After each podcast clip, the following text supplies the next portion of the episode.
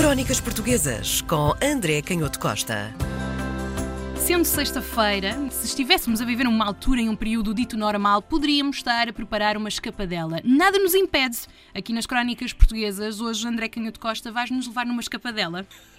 De facto, apetece. E se não podemos uh, viajar Hum, fisicamente, vamos viajar uh, no tempo e na imaginação Isso. e vamos acompanhar uma, uma escapadela, a tua imagem é excelente, da família real no início do século XVIII. Falar de um livro que se chama Gabinete Histórico, que a Sua Majestade Fidelíssima, o Sr. Rei Dom João VI, em o dia dos seus felicíssimos anos, 13 de maio de 1818, oferece Frei Cláudio da Conceição, que era o autor.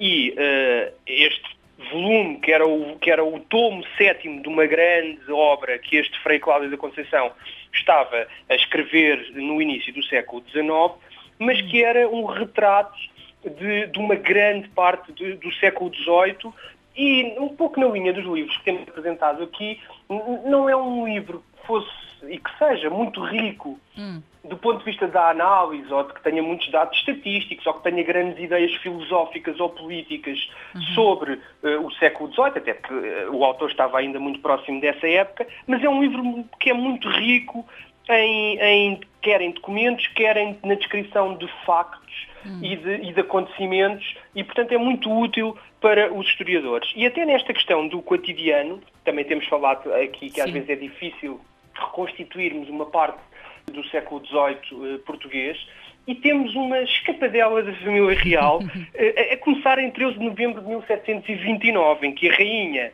eh, e, e os filhos foram para o outro lado do Rio Tejo. Dom José tinha 15 anos, o futuro rei de Portugal tinha 15 anos, portanto era um rapaz eh, a adolescente. chegar à, à, à- flor da idade e Ah, portanto cheio sim. de, claro, cheio de energia, não é? Com aqueles Sim, 15 sim, sim. anos. E, portanto, eh, a rainha foi esparecer, até porque nesta época era uma época em que o Dom João V ainda não tinha sofrido sua- as suas maleitas físicas e provavelmente ainda se entregava às suas atividades não muito recomendáveis pelos conventos eh, da cidade com algumas das suas eh, companhias. E, portanto, a família real lá foi. Eles atravessaram o rio nos Bergantins, aqueles barcos da corte, e foram eh, desembarcar no porto de Coina, onde havia uma fábrica de espelhos e de vidros cristalinos que a família real foi visitar.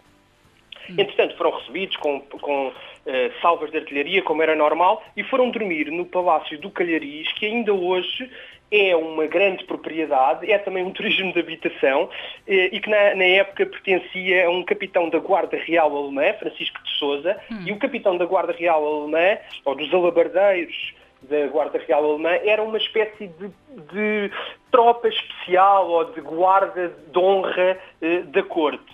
Um, e, portanto, era um cargo que fazia parte da Casa Real e que tinha grande dignidade e era normalmente eh, ocupado por um aristocrata e, neste caso, recebeu a família real no seu, naquele palácio, que é um palácio espetacular na encosta da, da Serra da Rábida. Entretanto, eles no dia seguinte visitaram os jardins e foram eh, visitar o convento da Rábida, onde assistiram à missa como era da praxe. Depois, desceram em cadeira de mãos, porque, facto, aquela zona era, muito, era ainda mais inóspita Mais, do que é hoje do ponto de vista da vegetação, foram ao Lapa de, de Santa Margarida e foram mesmo até junto à água e andaram por, por toda aquela zona, provavelmente terão ido muito perto do, do portinho da Rábida. Meu Deus, como é que terá por- sido essa, essa descida?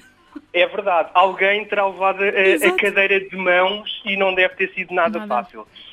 Depois assistiram a uma pescaria e a rainha, eh, por fim, acabou por dar- mandar dar o peixe aos religiosos. Depois, no dia 17 de novembro, foram visitar a Igreja do Bonfim, a Setúbal, que na altura eh, não era propriamente dentro da cidade. Hoje em dia a Igreja do Bonfim já é, é conhecida, não é? E, portanto, já está dentro da malha urbana, mas naquela altura ainda era um bocadinho afastada, e jantaram no mosteiro das religiosas Capuchas de Jesus, onde provavelmente comeram eh, iguarias, e nomeadamente os muito famosos doces conventuais, que eh, muitas vezes estas freiras faziam também para vender a famílias aristocratas. Eh, no dia a seguir, foram passear a Sesimbra, visitaram a Igreja de Santiago, que ainda hoje é uma das grandes atrações da vila, e foram passear à praia, é o que diz textualmente o livro. Eles foram passear à, à praia e assistiram a uma pesca de, de arrasto, a uma grande pescaria de arrasto, a partir da praia e conviveram com os pescadores. Aliás, era uma tradição da corte. O próprio Dom João V já tinha estado em 1713 na, naquela zona e tinha também uh, ido com os pescadores para o alto mar. Nesse caso foi mesmo com os pescadores pescar. Entretanto, o passeio continuou, fizeram uma montaria na Serra da Rábida e é muito interessante porque o cronista nos diz que apesar de haver muitos javalis e veados, mataram-se poucos, o que nos faz lembrar os maus exemplos de hoje em dia. Pois vistos naquela uhum. época havia um pouco mais de consciência nesse aspecto, uhum. pelo menos nesse aspecto. No dia 20 foram à Lagoa da Albufeira, andaram de barco na Lagoa da Albufeira, observaram pássaros, houve também alguma caça e regressaram para o Palácio do, do Calhariz e depois foram a pé a um sítio que hoje também é uma zona de, de recreio, ou melhor, é uma quinta privada que até organiza casamentos, que é um, a capela de Nossa Senhora del Carmen, ou a Quinta hum. del Carmen, e portanto eles foram a pé visitar uh, a capela de Nossa Senhora del Carmen e voltaram de carruagem, porque ainda era uma viagem relativamente grande. Entretanto, terminaram este périplo no dia 22 com uma romaria ao Cabo Especial, onde foram ver uma fortaleza que existia na altura, mas que, ou melhor, que já na altura estava destruída, que existia umas décadas antes, mas que naquele ano de 1729 já estava um pouco destruída.